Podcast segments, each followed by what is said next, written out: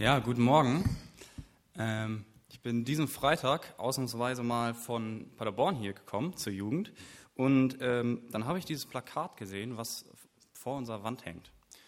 Und da ist genau dieser Vers drauf, du bist ein Gott, der mich sieht. Das steht in 1. Mose 16, Vers 13 und das ist eine Aussage von Hagar und sie sagt, das ist für mich der Name Gottes. Also für mich ist Gott ein Gott, der mich sieht. Das ist eine wunderbare Aussage. Ähm, aber was will sie damit überhaupt sagen? Also, dass jemand dich sieht, ist ja erstmal noch nichts Besonderes. Ähm, wie meine ich das? Also, wenn deine Mutter zu dir sagt, ey, Timo, geh mal bitte in den Keller und guck, ob Mehl da ist. Dann gehst du in den Keller ähm, kommst wieder hoch und sagst, mm, ja, Mehl ist im Keller. Und ähm, deine Mutter, okay, wo ist das Mehl? Kannst du mir das geben? Ach so, ja, das ist noch im Keller. Also das Sehen alleine, dass du geschaut hast, dass Mehl im Keller ist, bringt dir erstmal nicht ganz so viel. Eines der bekanntesten Zitate ist wohl Veni Vidi Vici. Das ist von Julius Caesar. Das ist ein ja, großer Streitherr gewesen. Und es bedeutet so viel wie ich kam, ich sah, ich siegte. Was passiert, wenn wir diesen letzten Teil weglassen? Wenn da nur noch steht, ich kam und ich sah. Also dann ist die Aussage in sich irgendwie leer. Also das hat kein, keine Bedeutung irgendwie.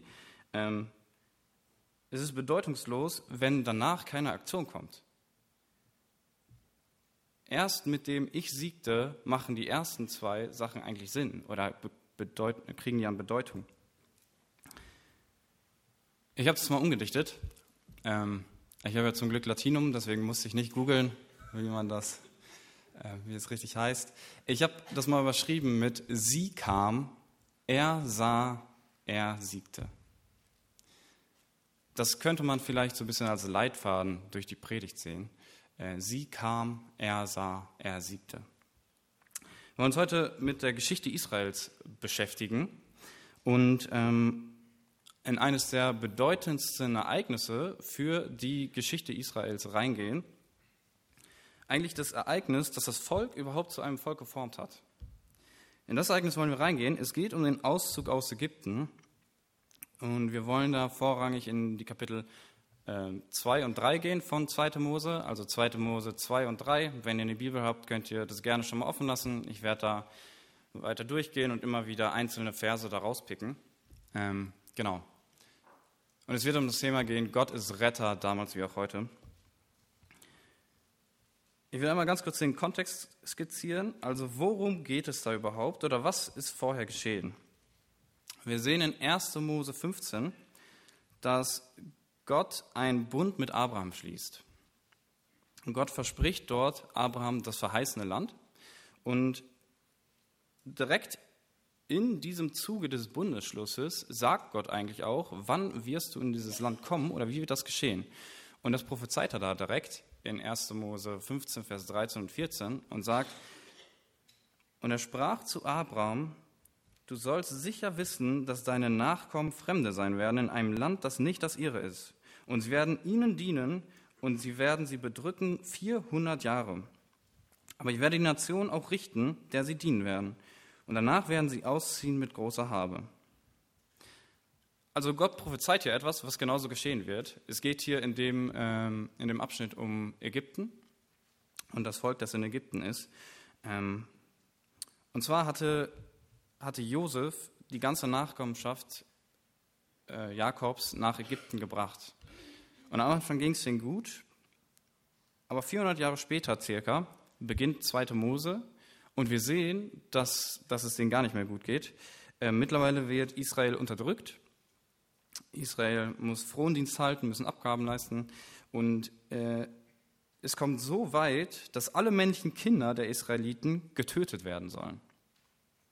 Also genau in dieser Zeit, wo, wo jedes Kind als männliches Kind, getötet werden soll, genau in der Zeit kommt auch Mose auf die Welt.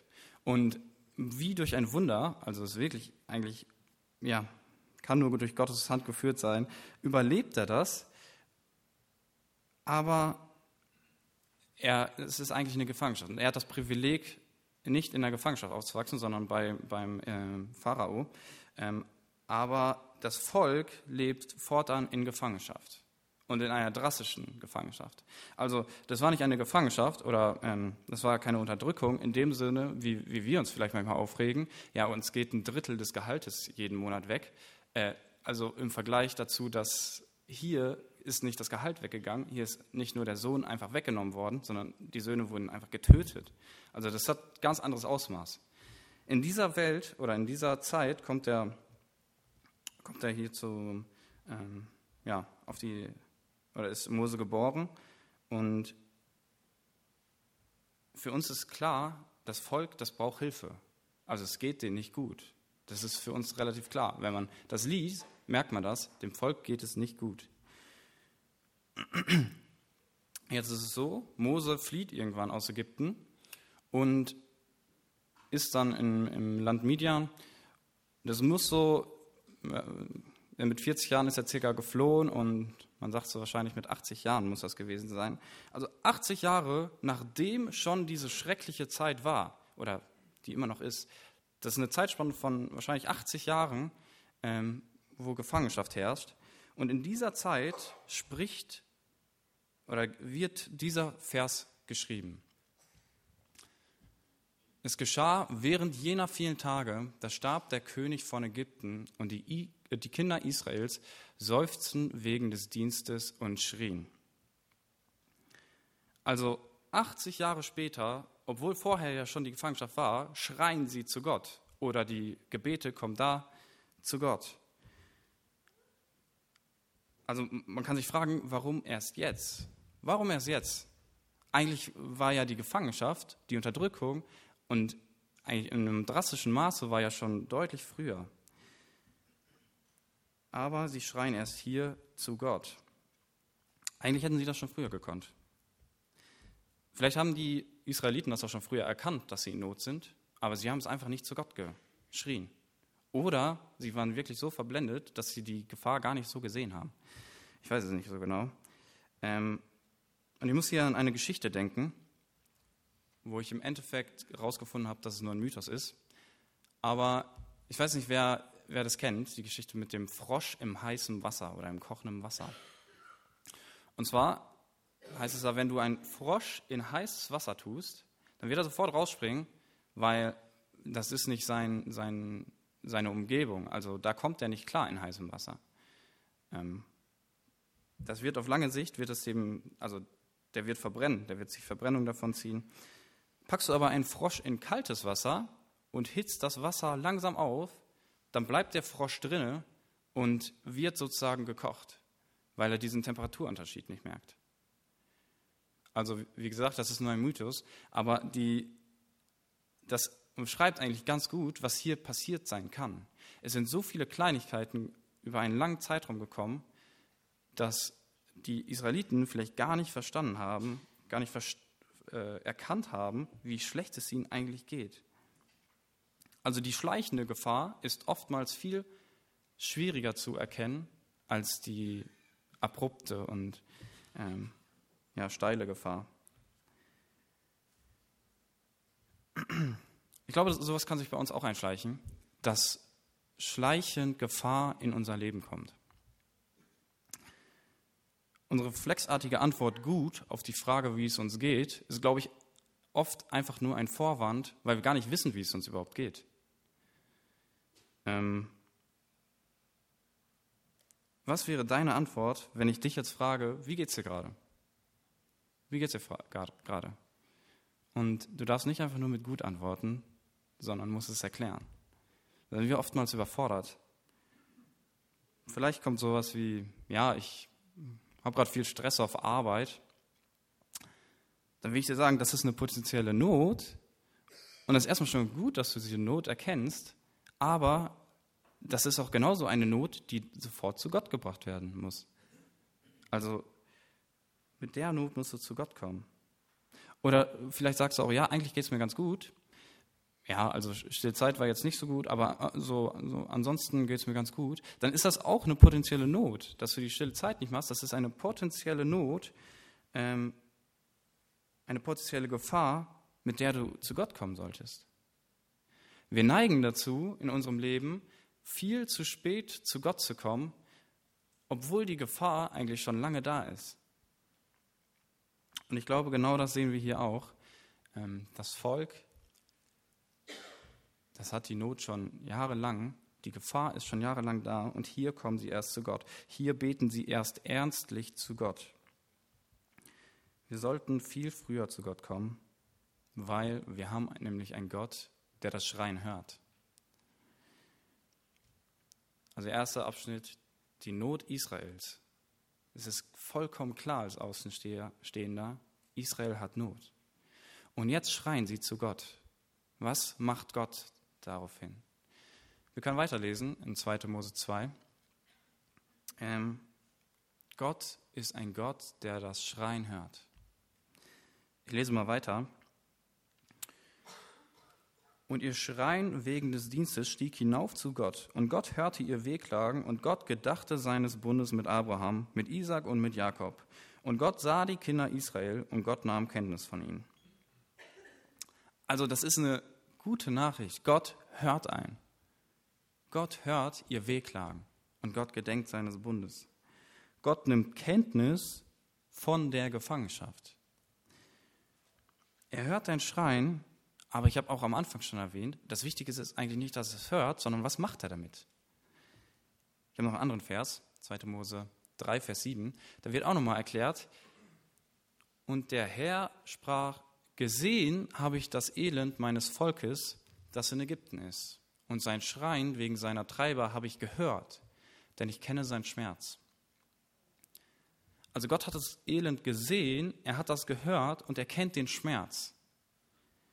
Das ist erstmal eine gute Aussage, aber bei Gott, Gott bleibt dabei nicht stehen. Gott sieht dein Leid, er hört dein Schreien und er kennt auch deinen Schmerz.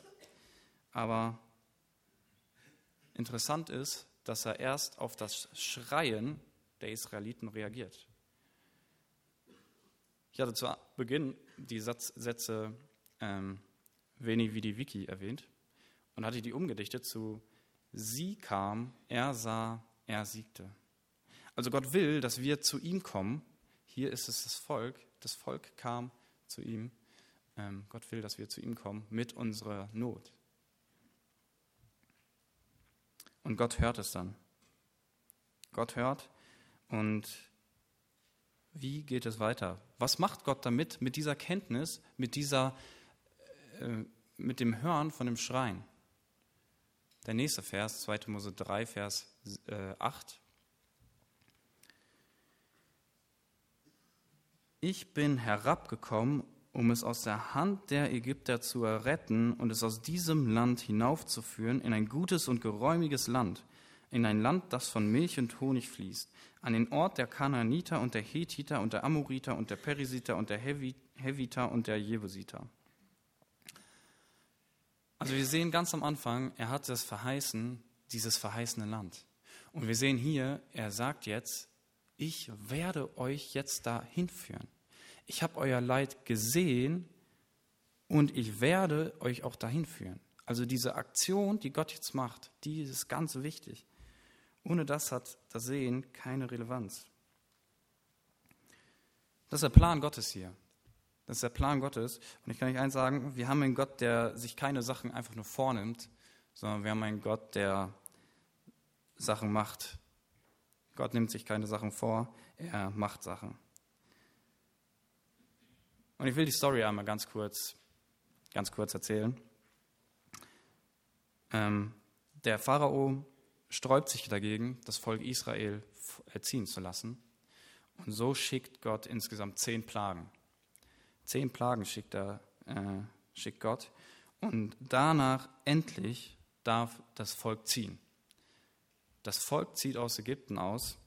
Und äh, als das Volk schon ausgezogen ist, ähm, überlegt sich der Pharao doch nochmal anders und jagt dem Volk hinterher. Und der Pharao jagt dem Volk hinterher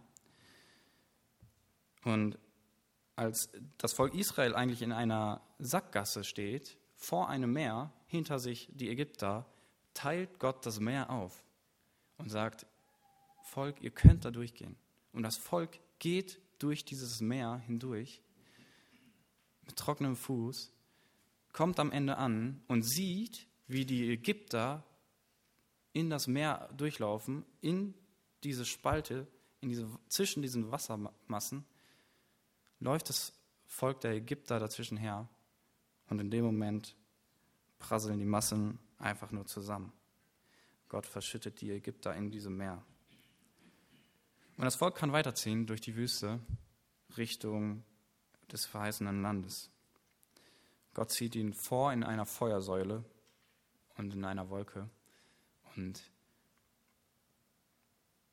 das ist eine Geschichte, auf die man, die man viel detaillierter eigentlich anschauen könnte und die ich auch empfehle, weil die Geschichte betont Gottes Macht. Gott sagt einfach etwas und macht es darauf hin. Ähm, wenn wir uns die Politik anschauen, dann haben wir vor den Wahlen immer viele Kandidierende. Dann haben wir viele Leute, die ihre Wahlversprechen abgeben. Und das heißt tatsächlich Wahlversprechen. Ähm, und sie sagen, das und das will ich erreichen, wenn ich an der Macht bin. Wenn wir am Ende der Legislaturperiode schauen, dann sehen wir, dass sie oftmals nur einen Bruchteil von dem geschafft haben, was sie sich eigentlich vorgenommen haben oder beziehungsweise was sie eigentlich versprochen haben. Woran liegt das? Also wahrscheinlich hätten sie mehr gewollt, aber sie konnten es einfach nicht. Sie hatten einfach nicht die Macht dazu, alles durchzusetzen. Es gibt Hindernisse, auf die sie keinen Einfluss haben und deswegen sind sie in ihrem Handeln begrenzt. Also sie können ihre Versprechen nicht immer einhalten. Wir haben einen Gott, der sich keine Sachen vornimmt, sondern der Sachen macht. Wir haben einen Gott, der ähm, sagt, ich bin der ich bin und einfach durchzieht. Ich habe im Vorhinein schon ähm, mit Phil darüber gesprochen, über ich bin der ich bin. Und es ist faszinierend, was alles da drin steckt. Ich hatte eigentlich vor, noch weiter darauf einzugehen. Ähm, leider passt die Zeit nicht. Aber es unterstreicht nochmal, Gott ist jemand, der einfach unbegrenzt Macht hat und der einfach Sachen durchzieht. Er ist einfach der, der er ist. Ich will einmal bis hierhin einmal zusammenfassen. Wir haben einen Gott, der die Not nicht nur sieht, der das Schreien nicht nur hört, sondern der auch die Macht hat, uns daraus hinauszuführen.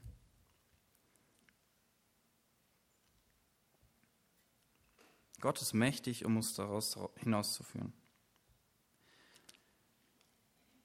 Was ist die Konsequenz daraus, wenn wir so einem Gott begegnen? Einem Gott, der voller Macht ist, der einfach sagt, ich bin der ich bin und durchzieht. Was passiert, wenn wir so einem Gott begegnen? Wir haben, ich habe ja zwei Reaktionen aufgezeichnet, oder beziehungsweise sind nicht wirklich Reaktionen, aber man sieht, ähm, man erkennt darin ganz genau, was muss die Konsequenz daraus sein, wenn wir ihm begegnen.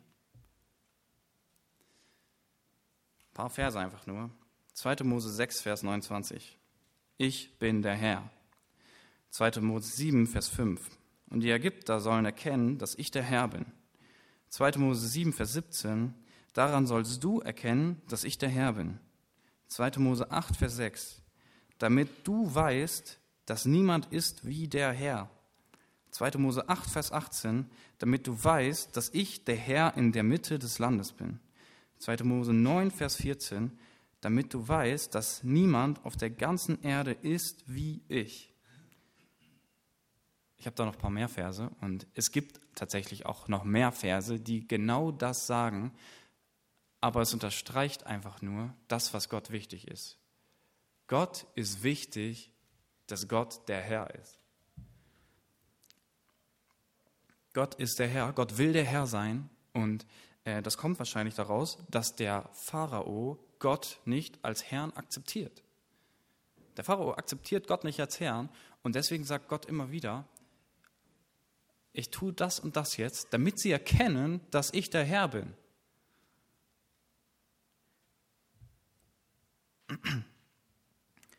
Was heißt das genau? Was heißt das genau? Wie kann das praktisch aussehen, wenn Gott sagt, er will der Herr sein? Ich habe mir mal eine Situation rausgesucht, an der ähm, der Pharao und stellvertretend Gott, sag ich mal, miteinander sprechen.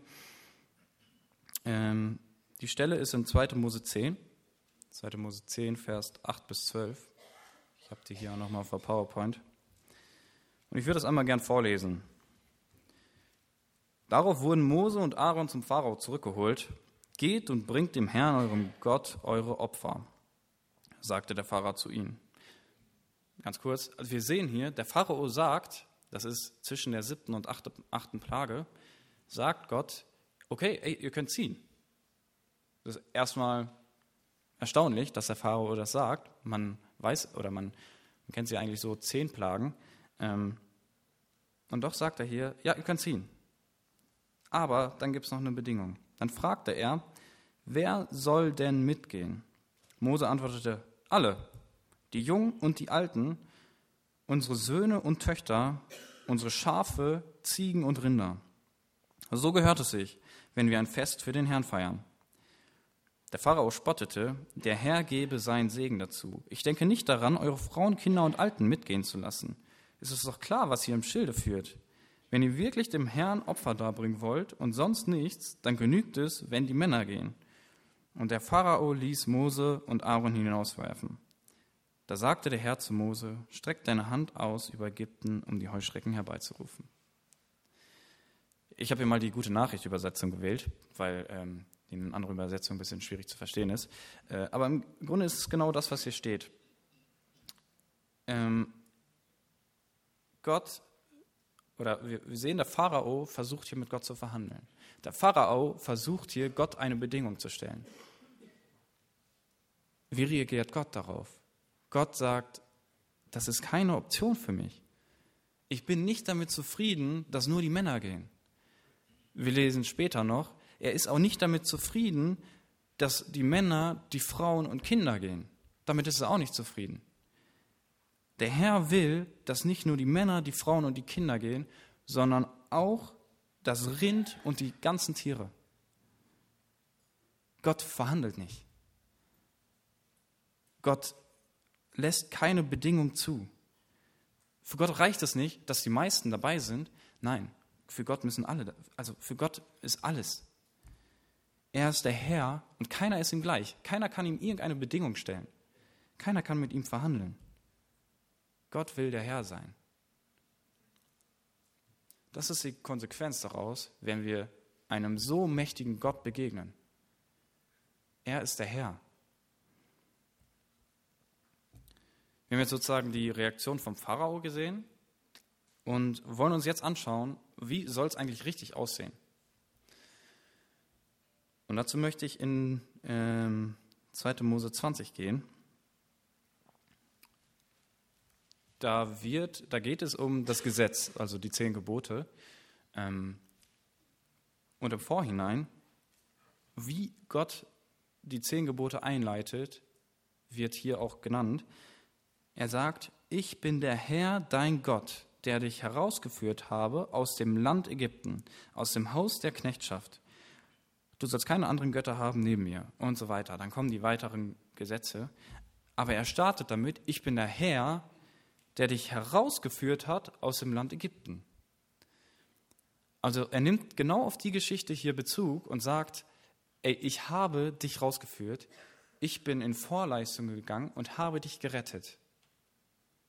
Und jetzt will ich, dass du mir nachfolgst. indem du meine Gesetze haltest. Wenn wir einem so mächtigen Gott begegnen, dann will Gott der Herr sein und er will, dass wir ihm nachfolgen. Das sind Gottes Bedingungen oder das ist die Konsequenz daraus, wenn wir einem so mächtigen Gott begegnen. Ich bin der, der das Volk gerettet hat und weil Gott in Vorleistung gegangen ist, sollen wir seine Gebote tun. Ich meine, es gibt auch Leute, die das nicht so tun, die Gott nicht als ihren Herrn ansehen, die Gott nicht nachfolgen. Und äh, ein kleines Beispiel dazu. Das könnte aussehen wie Also du hast immer noch die Entscheidungsfreiheit. Es könnte aussehen wie, wie auf dem Fußballfeld. Der Schiedsrichter stellt die Regeln. Der Schiedsrichter sagt, wenn du den Ball in der Mittellinie mit der Hand nimmst, dann ist das ein Foul. Wenn du jemanden umgrätscht, dann ist das ein Foul. Und dann wirst du dafür auch gegebenermaßen eine Karte kriegen. Und genau so ist das hiermit auch. Gott verlangt das, das ist die Konsequenz daraus. Und du kannst machen, was du willst, aber im Endeffekt musst du dann auch mit der Konsequenz leben. Wenn du dich nicht daran hältst, dann musst du ja auch bereit sein, die rote Karte zu schlucken. Und ich glaube, das ist nicht angenehm. Gott stellt die Regeln auf und er hat die Pfeife in der Hand. Okay, was lernen wir daraus? Gott zieht seinen souveränen Plan durch. Gott ist jemand, der den Plan nicht nur in seinem Kopf hat und versucht, das durchzubringen. Nein, er, er zieht ihn einfach durch. Er macht einfach. Er ist einfach der, der er ist. Und wir müssen uns ihm anpassen, nicht er sich den Menschen. Er weiß, was gut ist für uns und er weiß auch, er hat auch das große Ganze im Blick. Ähm, er ist der Herr, er will der Herr sein und wir müssen uns ihm anpassen, nicht er sich uns.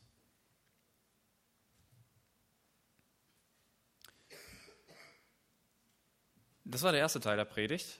Ähm, Gott als Retter Israels. Ich finde es sehr stark, was man auch alles rausziehen kann. Äh, aber was können wir vielleicht heute aus der Geschichte lernen? Ähm, ich hatte zu Beginn gesagt, Gott rettet damals wie auch heute. Und ich kann dir sagen, Gott will auch heute dein Retter sein. Gott ist es nicht nur der Retter damals in Ägypten gewesen, nein, er will auch heute dein Retter sein. Ich glaube, Gott ist immer noch derselbe und ich glaube, wir sind auch oftmals in so einer Situation, wo, wo wir gefangen sind, in Gefangenschaft leben, wo wir unterdrückt werden.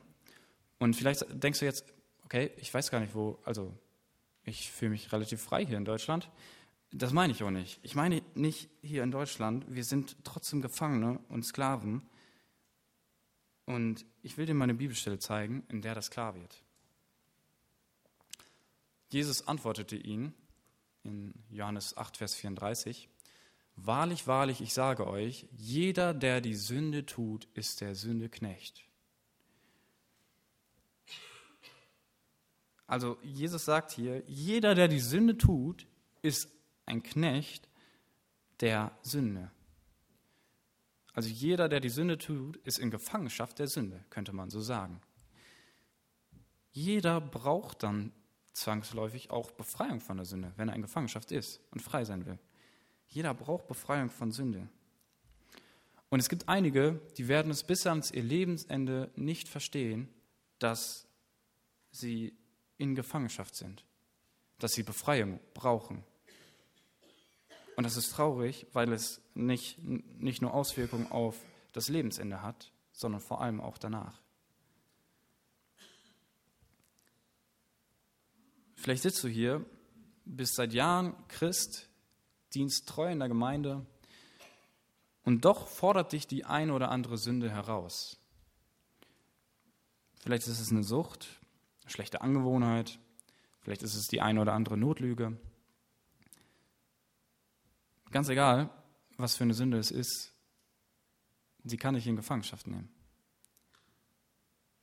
Wie gehst du damit um? Was machst du mit dieser Not? Erkennst du die Not überhaupt? Erkennst du, dass es eine wirkliche Gefahr für dich ist? Oder du sitzt hier und hast noch nie eine bewusste Entscheidung für Gott getroffen. Und du verstehst irgendwie langsam, okay, also irgendwas, ich habe keinen Frieden im Herzen, irgendwas hält mich ganz Zeit gefangen. Ich suche noch etwas, was ich hier nicht finde. Ich bin irgendwie wie gefangen in etwas. Dann will ich dir sagen, dann hast du den ersten Schritt schon verstanden. Du hast deine Not verstanden. Das ist schon mal gut. Was machst du damit?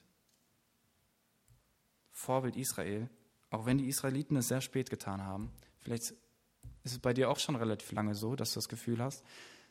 Will ich dir sagen, dann schrei trotzdem zu Gott. Dann schrei zu Gott. Denn wir haben auch im Neuen Testament einen Gott, der hört. Wir haben auch heute einen Gott, der dich hört. Er hört dein Schreien und wir, wir brauchen als Menschen manchmal lange, bis wir verstehen, dass wir hilflos sind. Ähm, aber wenn wir das verstanden haben und mit zerbrochenem Herzen zu Gott kommen, dann hört er uns.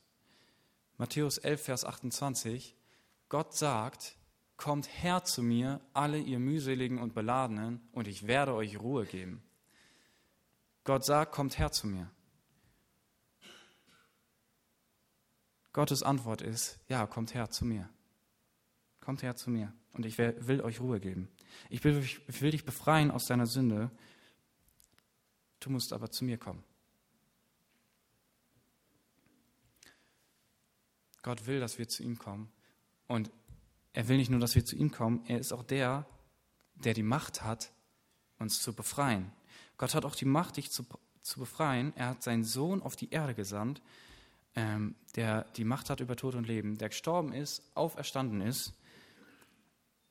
Er ist auf die Erde gekommen als kleines Kind in der Krippe, ist ans Kreuz gegangen, um für die Sünde, für die Sünde, die dich gefangen nimmt, zu sterben und sie wegzunehmen.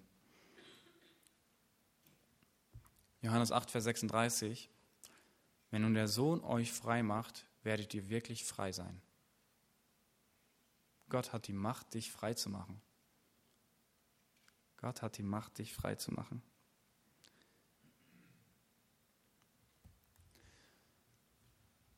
Was ist die Konsequenz für dein Leben? Wir haben zwei Reaktionen gesehen. Der Pharao, der Gott nicht als seinen Herrn erkennt und wie Gott es eigentlich will. Er will, dass wir ihm nachfolgen. Was ist die Konsequenz für dein Leben? Bist du bereit, dein Leben vollkommen an Gott anzupassen? Bist du bereit, Gott den Herrn in deinem Leben sein zu lassen? Bist du bereit, Gott kompromisslos, du kannst keine Bedingung stellen, ihm nachzufolgen? Er ist der, der über Leben und Tod entscheidet und er wird über, über dein Leben entscheiden. Willst du ihm nachfolgen weil er dich zuvor gerettet hat oder, oder willst du ihn nicht als deinen Herrn an, annehmen? Es gibt diese zwei Möglichkeiten. Du nimmst Gott als deinen Herrn an und folgst ihm nach oder du kämpfst wie der Pharao gegen den Herrn. Auch wenn du keine Entscheidung triffst, hast du bereits eine Entscheidung getroffen. Ich möchte das abschließen mit einem Gedanken aus ähm, aus dem Hörspiel Bruder Andrew. Ich weiß nicht, ob ihr das kennt. Ähm, der Schmuggler Gottes. Sehr faszinierende Geschichte. Und da wird eine Ge Geschichte erzählt von Indonesiern, die einen Affen versuchen zu fangen. Und da wird erzählt, wie machen die das? Die machen das tatsächlich so, die nehmen eine Kokosnuss und die bohren da ein ganz kleines Loch rein. Und in dieses Loch, also in das Loch passt gerade mal so die Hand von einem Affen. Und in die Kokosnuss legen die Indonesier dann einen Stein rein und die Affen, die laufen dann rum und irgendwann merken die, oh, in der Kokosnuss ist was drin. Und die schütteln und, okay, hört sich erst, erstmal interessant an, greifen rein, haben den Stein und weil sie was in der Hand haben, kommen sie nicht mehr raus und sind gefangen an etwas, also obwohl sie obwohl die Kokosnuss lose ist, sind sie gefangen an etwas. Ich glaube, so sind wir Menschen auch manchmal. Wir halten an Sachen fest, die so wenig Bedeutung haben. Wir halten manchmal an so einem Kieselstein fest, der so wenig Bedeutung hat im Vergleich zum Leben, zum ewigen Leben. Was ist deine Konsequenz für dein Leben, wenn du so einen gewaltigen und mächtigen Gott triffst? Amen.